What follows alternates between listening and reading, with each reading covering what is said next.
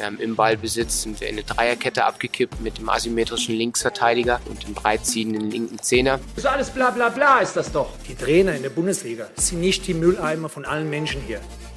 From Coach to Coach, der Fußballtrainer-Podcast. Ja, herzlich willkommen zur neunten Folge von From Coach to Coach. Und wir sind im Mai. Es ist die erste Folge im Mai und wie jeder weiß, der Mai ist die Zeit für Crunch Time, für Endspiele, Finalspiele.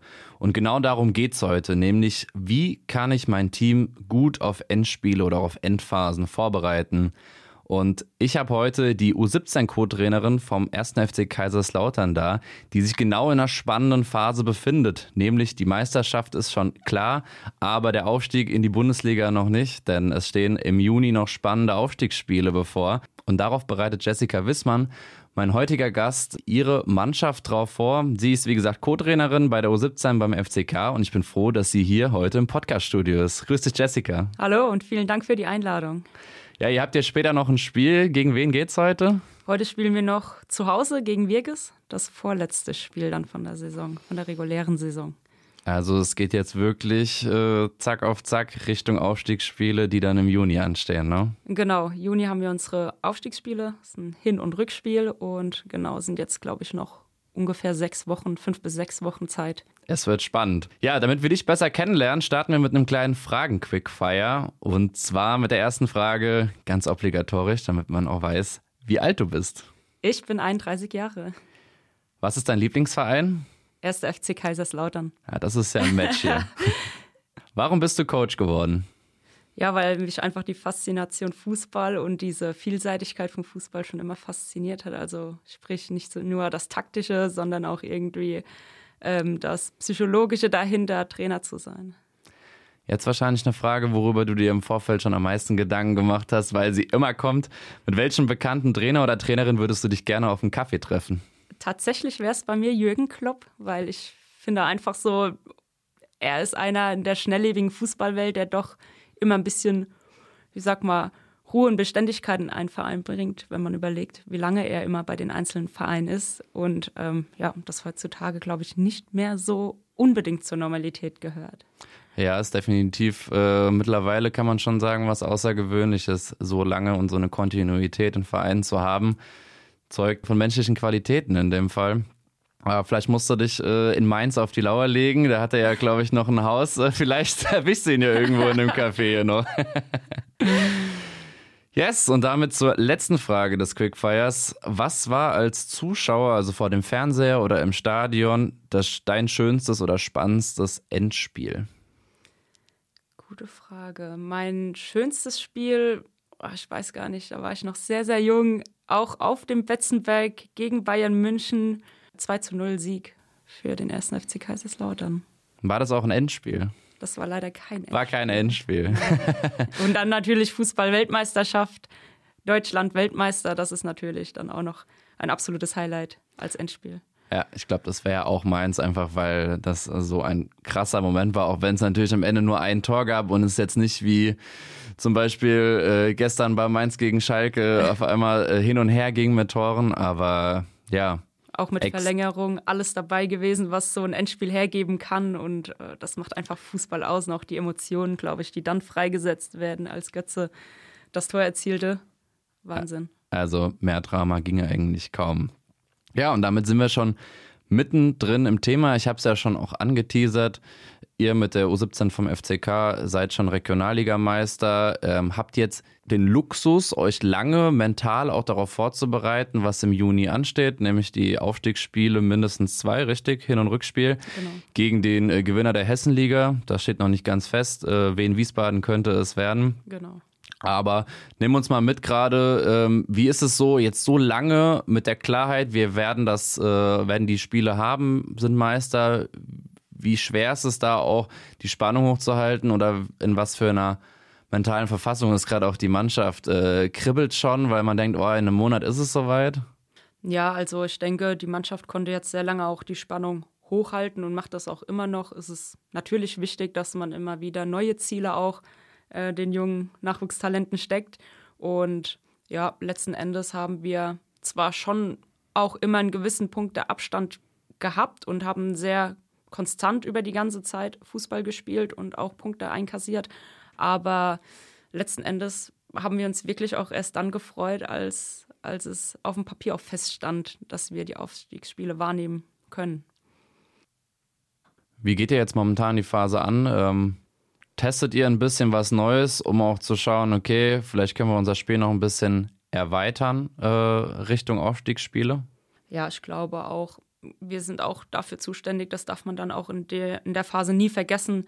Wir wollen Nachwuchsspieler ausbilden, ja, und das ist auch immer noch das A und O. Wir wollen einen Weg bereiten, den die Spieler annehmen können, um später vielleicht mal oben im Fußball anzukommen. Und ich denke, wir wissen alle, dass es nicht der Großteil schaffen wird, sondern dass es echt ein kleiner Teil ist. Und wir als Trainer sind da auch immer noch zuständig für bestmöglich alles vorzubereiten und die Spieler müssen das dann nur annehmen. Und von daher haben wir über die ganze Saison hinweg ganz gut gearbeitet und haben verschiedene Systeme gespielt, haben verschiedene Systeme ausprobiert, haben den Jungs da viel schon mit auf den Weg gegeben und einfach auch flexible Fußballer zu sein. Legt ihr auch besonderen Wert drauf, eine extrem lockere Stimmung an den Tag zu legen? Oder sagst du jetzt momentan, weil es noch weit weg ist, ist es halt auch wichtig, äh, den Fokus und auch die Intensität hochzuhalten? Oder sagst du, ähm, nee, es ist momentan einfach die Aufgabe, auch eine gewisse Lockerheit reinzubringen, damit man nicht einen Monat vorher schon verkopft? Ja, also da muss man, glaube ich, so die goldene Mitte finden. Wir geben den Jungs bestmöglich wenig Druck mit auf den Weg, weil den Druck, den haben die so oder so. Ja, wenn dann die Endspiele stattfinden, wissen die schon, um was es geht. Und viele Trainer sind da, glaube ich, dann auch vorher, oder oft ist es vorher so, dass man dann versucht, ganz besondere Momente zu schaffen. Oder klar hätten wir die Möglichkeit, vielleicht auch mal Profispieler zu uns zu holen. Aber wir denken auch in sehr, sehr guter Zusammenarbeit mit unserer Sportpsychologin am Nachwuchsleistungszentrum, dass es bestmöglich ist, einfach Normalität zu wahren. Und ja, wie gesagt, die Jungs wissen schon, um was es geht. Und da muss man nicht noch künstlichen oder extra Druck erzeugen. Bedeutet aber nicht, dass wir es locker angehen lassen, weil U17 ist auch ein Altersbereich. Da muss man auch ab und an Grenzen zeigen. Aber ich denke, das ist so ein ganz normaler Ablauf. Wir werden nicht super viel jetzt von unseren Abläufen verändern, sondern da einfach straight unseren Weg weitergehen. Ja, das ist ja, glaube ich, auch das spannende äh, Thema. Ich glaube, früher war es schon so, dass man die Vorbereitungsroutinen vielleicht ein bisschen aufgebrochen hat. Also ich persönlich habe es als Spieler noch erlebt. Dann hat man mal einen gemeinsamen Spaziergang vor einem wichtigen Spiel gemacht oder ein gemeinsames Frühstück. Und ich persönlich muss auch sagen, ja, das hat dem Ganzen irgendwie einen schönen Rahmen gegeben, aber hat noch mehr Anspannung am Ende gebracht. Weil klar, wenn ich so Endspiele habe, dann weiß ich, worum es geht. Es ist ja jetzt nicht so, als ob ich dann extra Motivationsreiz setzen müsste mitten in der Saison, wo man gerade der Mannschaft irgendwie denkt, man muss den neuen Impuls geben. Und ich bin da ehrlicherweise auch kein Fan von, da irgendwie groß was an seinen Routinen zu ändern. Und du hast ja auch die Arbeit mit den äh, SportpsychologInnen auch schon angesprochen. Ich habe da auch im Vorfeld der Folge gelesen, dass es mittlerweile extrem wichtig ist und auch immer mehr verbreitet ist, auf individuelle Routinen zu setzen. Also mit den Spielern im Laufe der Saison, im Laufe der Jugend einfach gewisse Möglichkeiten zu arbeiten, sodass jeder schauen muss, was passt eigentlich auch zu mir. Also brauche ich vielleicht äh, aggressive Musik? Brauche ich vielleicht das Kopfkino, dass ich mir die Augen schließe und in dem Fall denke, okay, jetzt schaue ich, überlege ich mir nochmal, wie flanke ich, wie schieße ich mein Tor und und und oder schaue mir Videos gelungener Aktionen an. Setzt ihr auf sowas auch?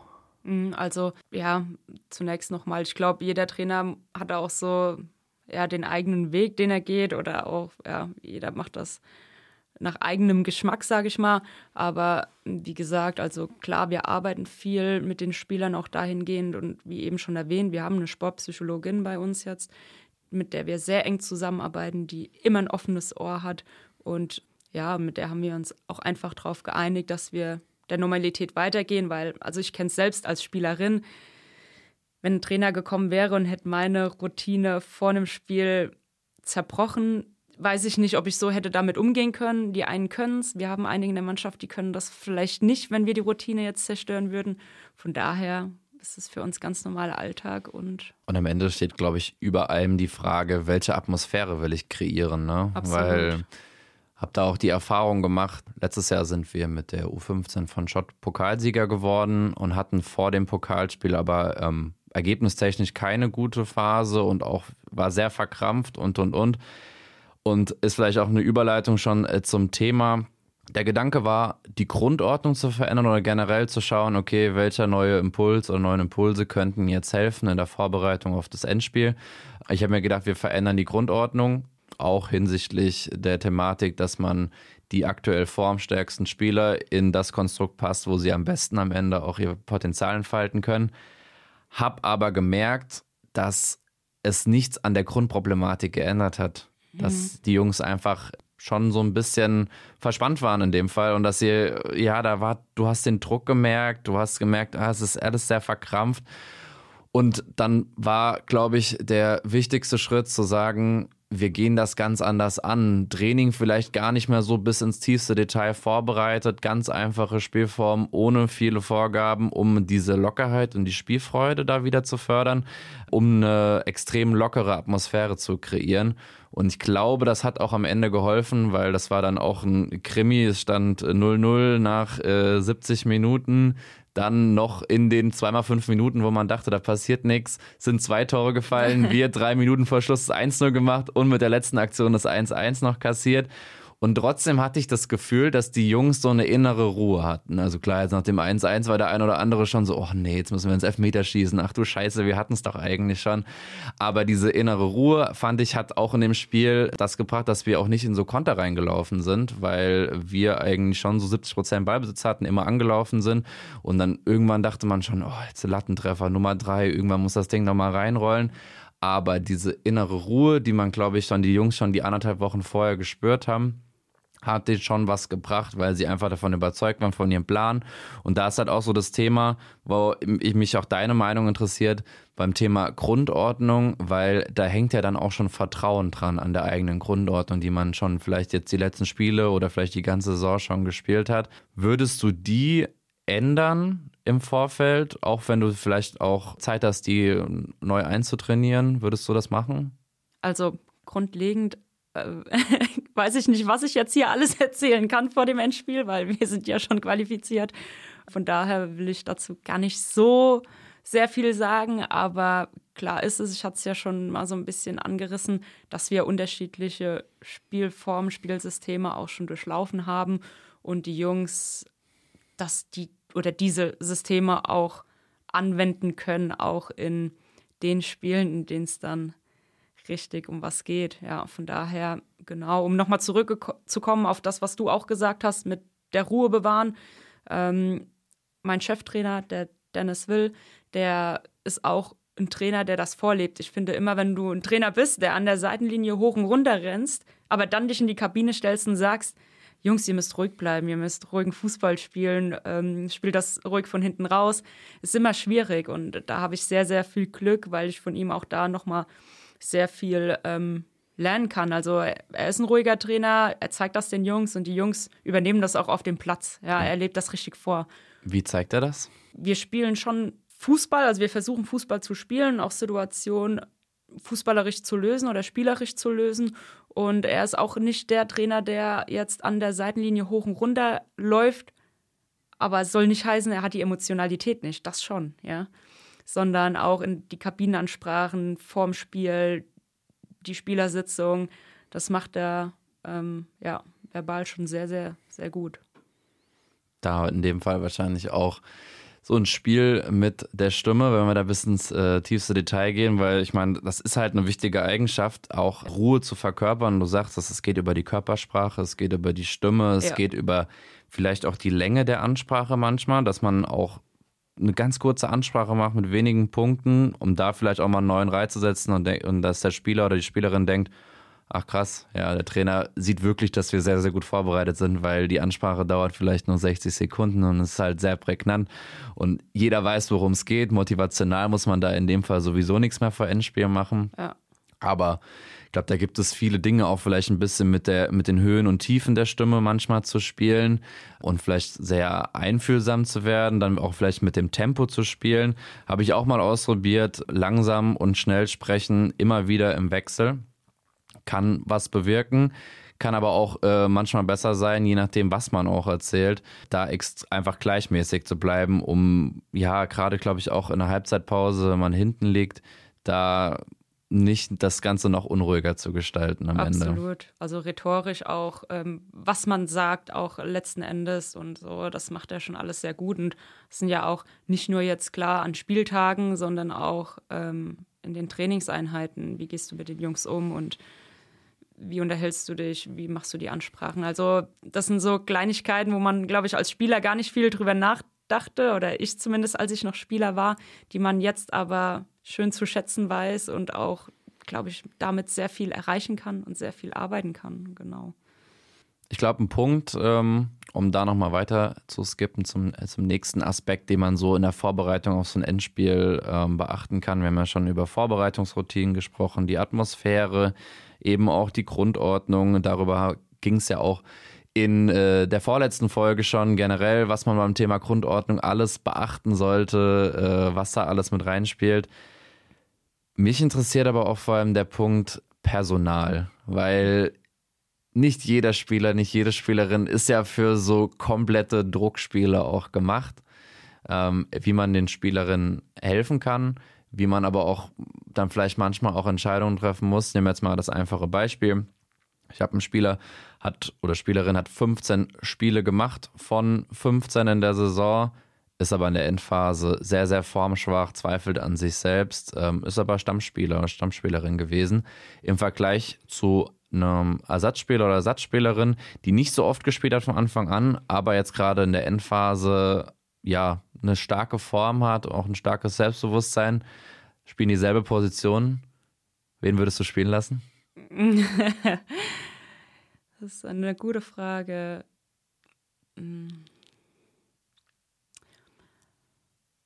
Ja, schwierig. Also ich denke, auch da muss man jetzt, äh, gerade in unserem Fall, dann jetzt wieder die Jungs von Anfang an mitnehmen, dass es erst gar nicht vielleicht so weit kommt und dass man die Jungs von vornherein schon auch während der laufenden Saison, also wir hatten jetzt das Glück, wir wussten relativ früh, dass uns das erwarten wird und dann kannst du die Jungs abholen, kannst die mitnehmen, führst viele Gespräche einfach ganz locker auf dem Platz schon, ohne da jetzt ein offizielles Gespräch draus zu machen und ich denke, dass man dann auch jemanden, der routiniert jetzt äh, viele Minuten gespielt hat und auch die Spielpraxis hat und auch ja einfach ruhig am Fuß ist, dass man den schon in so ein Endspiel auch mitnehmen kann und sollte. Und ich glaube, ganz oft ein Thema, was ich bei der Recherche für die Folge auch gelesen habe, dass man ja dann auch auf Spieler in Endspielen setzt, die vielleicht auch in der letzten Zeit weniger Trainingseinheiten haben, aber zu den Topspielern gehört. Wie stehst du dazu? Ja, auch das ist wieder so ein bisschen abhängig davon ganz vielen Faktoren, weil bei uns ist es jetzt auch einfach der Fall. Die Saison wird sehr, sehr lange und wir werden jetzt eigentlich in zwei Wochen mit der Runde fertig und dann müssen wir nochmal drei Wochen in eine Vorbereitung starten, dass du dann zu den Endspielen hin auf einem Top-Niveau bist und da auch muss man verschiedene Sachen beachten. Auch wir sind in der U17 jetzt, du musst schauen, dass die Belastungssteuerung einfach gut ist, ist ein Spieler angeschlagen, hat er Probleme gehabt, krankheitsbedingt. Ähm, es sind ganz viele Aspekte, die da, glaube ich, am Ende des Tages mit einspielen. Ja. Was wahrscheinlich auch ein Punkt ist, gerade wenn man Zeit hat, ähm, verstärktes Training oder verstärkter Fokus auf Eckball- und Freistoßtraining, ne? weil man sieht es ja auch gerade bei Weltmeisterschaften, Europameisterschaften, wie viele Tore dann auch entscheidend sind in K.O.-Spielen die dann per Kopfball nach einer Ecke oder nach einem Freistoß oder direkt verwandelten Freistoß äh, reingehen, was ja am Ende auf einem Spiel, was es ja immer ist, auf ganz engem Niveau, wenn zwei Mannschaften irgendwie ein Pokalfinale erreicht haben oder es ein Abstiegsendspiel oder ein Aufstiegsendspiel, was auch immer, ist das, glaube ich, eine Zeit, die man nutzen sollte, auch weil das glaube ich, ein gutes Gefühl gibt, weil man weiß als Mannschaft, okay, wir haben uns jetzt nochmal so zwei Wochen, drei Wochen intensiv damit auch beschäftigt. Wir haben nochmal eine Waffe mehr auch im Kopf, oder wie siehst du das? Ja, das absolut. Ich sage auch immer, du musst auf alle Eventualitäten vorbereitet sein. Das kann man vielleicht wie in einer Prüfung nennen, wenn ich sehr, sehr gut vorbereitet bin und äh, nicht auf Lücke lerne, sondern wirklich alles bearbeite, dann gehe ich vielleicht entspannt in diese Prüfung rein und habe auch kein Blackout. Und somit versuchen wir auch, die Jungs jetzt auf alle Eventualitäten vorzubereiten. Ja. Und dann kann dir, kann dir so ein Standard richtig gut tun, vielleicht am Ende des Spiels. Ist, glaube ich, ein sehr, sehr gutes Beispiel, was man abstrahieren kann aus der Schule, weil es darum geht ja auch, wie schaffe ich Ruhe, indem ich schon im Kopf auch auf viele mögliche Szenarien vorbereitet bin in dem Fall. Ähm, lass uns mal den Switch machen zu der Situation. Wir haben jetzt lange über die Vorbereitung vor dem Spieltag gesprochen, hin zu an dem Spieltag. Wir haben ja schon über Vorbereitungsroutinen gesprochen am Spieltag selbst. Ähm, beide sind wir der Meinung, dass man da jetzt nicht unbedingt die Routinen aufbrechen sollte, die man sonst an den Spieltagen hat. Wie stehst du zum Thema Ernährung? Weil ich sag mal so, es, ist, es gibt schon Unterschiede, je nachdem. Man hat auch manchmal Kinder, da kümmern sich die Eltern nicht so viel ähm, um, die, um das Essen und so, dann essen die vielleicht vorher vor dem Spiel nichts ähm, und mit so einem gemeinsamen Frühstück oder gemeinsamen Essen, je nach Anstoßzeit, kann man dem ja vorbeugen, indem man sagt, okay, wir essen zusammen und jetzt weiß ich, jede Spielerin oder jeder Spieler ist auch gut versorgt mit äh, Kohlenhydraten und Co. Würdest du sagen, ist das noch eine Maßnahme oder eine Routine, die man aufbrechen könnte und sowas macht dann Sinn? Oder sagst du, nee, würde ich auch komplett lassen und jedem selbst überlassen? Ja, da muss ich sagen, durch unsere physiotherapeutische Abteilung läuft da viel hinsichtlich auch Ernährung, also sprich auch Beratung. Und da sind wir auch top ausgestattet. Ähm, Gerade jetzt war ja auch so das Thema Ramadan. Da waren, glaube ich, auch viele Mannschaften von ähm, betroffen. Da hat unsere physiotherapeutische Abteilung direkt ähm, einen Essensplan erstellt für die, die daran teilnehmen, beziehungsweise für die, die es betrifft. Und ja, da sind wir dahingehend sehr gut aufgestellt und da wissen die Spieler auch schon genau, was Sache ist und was nicht. Und ich muss auch sagen, gerade in dem Bereich jetzt U17 wissen die schon, was tut mir gut und was tut mir vielleicht weniger gut. Und ignorieren es vielleicht mal. ob immer, ja genau, aber dann bewusst. ja, die wissen schon, wenn ich zu McDonald's gehe, ist vielleicht nicht die beste Vorbereitung. und das müssen wir rausstreiten, Schleichwerbung, ne? Ah, das kriegen wir schon hin. Das kriegen wir schon ja, hin. von daher ähm, könnte man überlegen, natürlich dann auch die Routine aufzubrechen, aber ja, kann man machen. Aber wie gesagt, wir sind da, glaube ich, auch sehr gut aufgestellt, was die Thematik angeht. Luft nach oben. Hat man da vielleicht, indem man zusammen die Möglichkeit hat, in der Kantine vorher Mahlzeiten einzunehmen? Das haben wir jetzt am Nachwuchsleistungszentrum zumindest nicht. Ja, das sieht oben natürlich auf dem Betzenberg ein bisschen anders aus. Da haben wir eine sehr gute Küche. ah ja, du bist schon in den Genuss gekommen. Ich bin schon in den Genuss gekommen, ja. Kann man nur empfehlen. Sehr gut. Ja, ein Ablenkungsfaktor ist halt auch noch das Handy. Ne? Ähm, ist vielleicht ein bisschen altmodisch darüber zu diskutieren, ob man und ab wann man vor dem Spiel äh, sagt, nee, Handy hat nichts mehr in der Kabine verloren. Wie stehst du zu dem Thema? Also sobald wir sobald Treffpunkt ist, sobald wir am Spielort sind oder auch zu Hause Treffpunkt ähm, ist, ist das Handy in der Tasche. Also das ist ausgeschaltet. Ich glaube, wir hatten es jetzt in der ganzen Saison nicht, dass man ein Handy reingeklingelt hat in, irgend, in irgendeine Besprechung, zumal wir auch unsere Besprechung dann in einem externen Sitzungssaal machen und nicht direkt in der Kabine, genau. Ein Abtreffpunkt hat es niemand mehr draußen dann? Nee, nee, nee, nee. Klar, einer macht Musik und der hat dann das Vorrecht darauf. Der hat Vorrecht, genau. Eine beliebte Stelle bei uns. Aber ansonsten haben wir die Problematik gar nicht. Okay, Jessica, lass uns äh, zum Abschluss der Folge vielleicht nochmal über ein Thema sprechen, äh, das ich mir auch noch aufgeschrieben hatte, äh, aber vielleicht vorhin auch noch besser reingepasst hätte.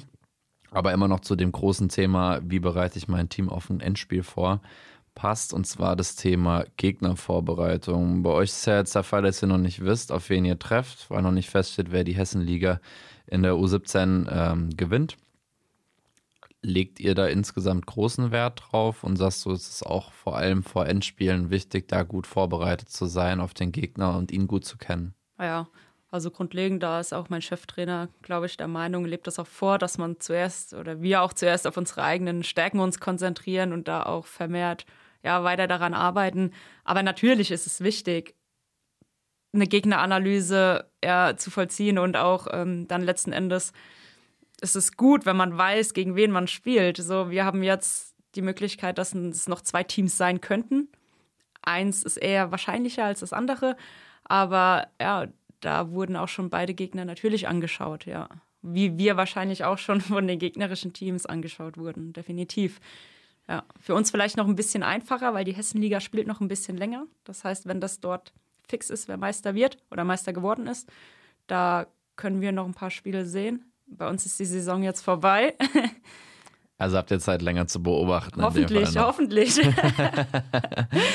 ja, ich glaube, bei der Thematik ist auch eine Frage, was für eine Konstellation habe ich. Bin ich der Underdog und habe an sich vielleicht äh, weniger Waffen, weniger individuelle Qualität und muss vielleicht auch gucken, dass ich da durch gezielte taktische Maßnahmen in so einem Endspiel da den Gegner oder die Topspieler vom Gegner rausnehme oder bin ich vielleicht einfach der Favorit? Dann macht es ja aus meiner Sicht auch wenig Sinn, äh, die eigene Mannschaft zu verunsichern, indem man zu sehr den Fokus auf den Gegner richtet, also zu viel Zeit der ähm, Gegneranalyse gibt.